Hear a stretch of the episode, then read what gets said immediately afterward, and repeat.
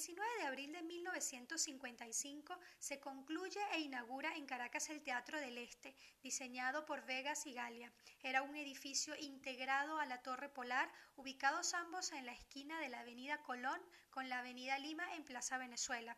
Fue diseñado como un teatro de repertorio con patio y balcón, provisto de 1.242 puestos en total, todos ellos butacas de lujo. La estructura fue calculada por el ingeniero italiano Riccardo Morandi, diseñador del puente sobre el lago de Maracaibo y el viaducto de Caño Amarillo. Esta obra fue la primera estructura postensada construida en Venezuela. El plafón metálico que cubría la sala era policromado, una obra conjunta de José Miguel Galia y Alejandro Otero. En la fachada tenía un mural del escultor Carlos González Bogen. Se inauguró como sala de cine el 11 de octubre del mismo año.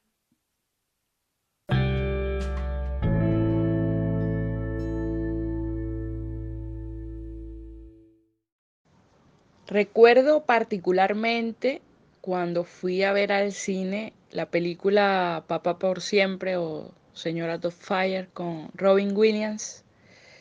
Era el año de 1993. Yo tenía siete años y fui con mis padres y hermana al Mini Teatro del Este, unas salas eh, de cine que quedaban en el edificio de la Torre Polar en Plaza Venezuela. La película no estaba doblada, sino que tenía los subtítulos, es decir, idioma original, subtítulos en español. A los siete años sabía leer, mas no con la velocidad en la que corren los subtítulos en las salas de cine. Recuerdo que veía los rostros de los actores, trataba de leer y leía, no sé, tres palabras cuando mucho. Recuerdo un par de veces dentro de la película que pasó algo y la gente se tortilló de la risa, incluyendo mis padres, y yo me quedé así como que, ¿qué pasó? No, no, entre ver a los actores y ver los subtítulos no, no entendí nada. Y como que me molesté y dije, de ahora en adelante tengo que practicar para poder leer rápido, para que cuando vuelva al cine pueda leer los subtítulos. Entonces en la casa, bueno, con los libritos del colegio, trataba de leer más rápido. Empecé a tomar más libros como que de la biblioteca de mis padres para leer cuentos infantiles, como para acelerar la, la lectura. Y poco a poco, en esa misma sala y en otras salas que estaban, me acuerdo en Chacaito, el multicinema, aprendí a leer rápido los subtítulos. Por eso es un recuerdo importante para mí, aprender a leer rápido.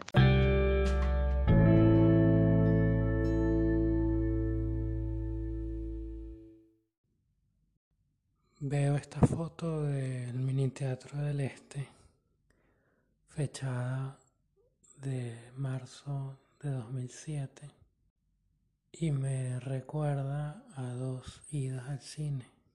La primera alrededor de marzo, pero de 1998, y la segunda en 2001.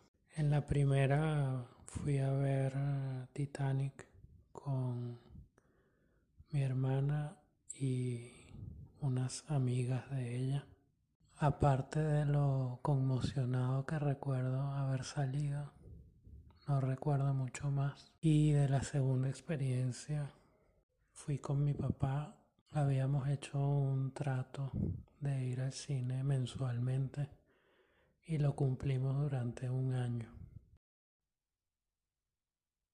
Cuando veo la foto Parece que hay algo de nostalgia,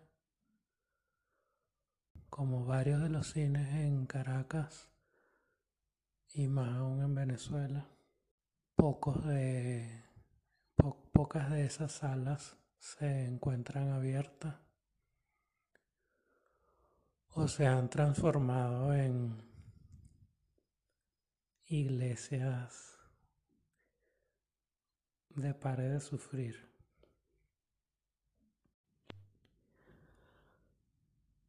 Me queda el aliciente psíquico de que ambas protagonistas, tanto Rose en Titanic como Grace en los otros, salen transformadas de sus crisis históricas o personales y superan por lo menos momentáneamente las dificultades circunstanciales.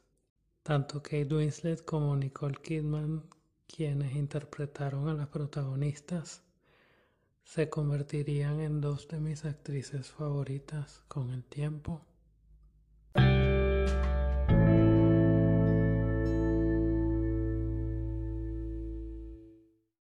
La señora Doubtfire, también conocida como Papá por Siempre, ganó el Oscar a Mejor Maquillaje en 1994. También fue premiada al Globo de Oro como Mejor Actor de Comedia para Robin Williams y Mejor Comedia. Titanic se convirtió en un hito cultural en 1998. Recibió 11 premios de la Academia, incluidos Mejor Película y Mejor Director ganó cuatro Globos de Oro. Millones de espectadores la vieron en todo el mundo y significó un trampolín a la fama para sus protagonistas Kate Winslet y Leonardo DiCaprio, aunque ya venían haciéndose un nombre. Los otros fue recibida de manera cálida por la crítica y coincidió con el estreno de Moulin Rouge ese mismo año donde también actuaba Nicole Kidman. Ella fue nominada por ambas actuaciones al Globo de Oro. La película además compitió por el León de Oro en Venecia y ganó ocho premios Goya.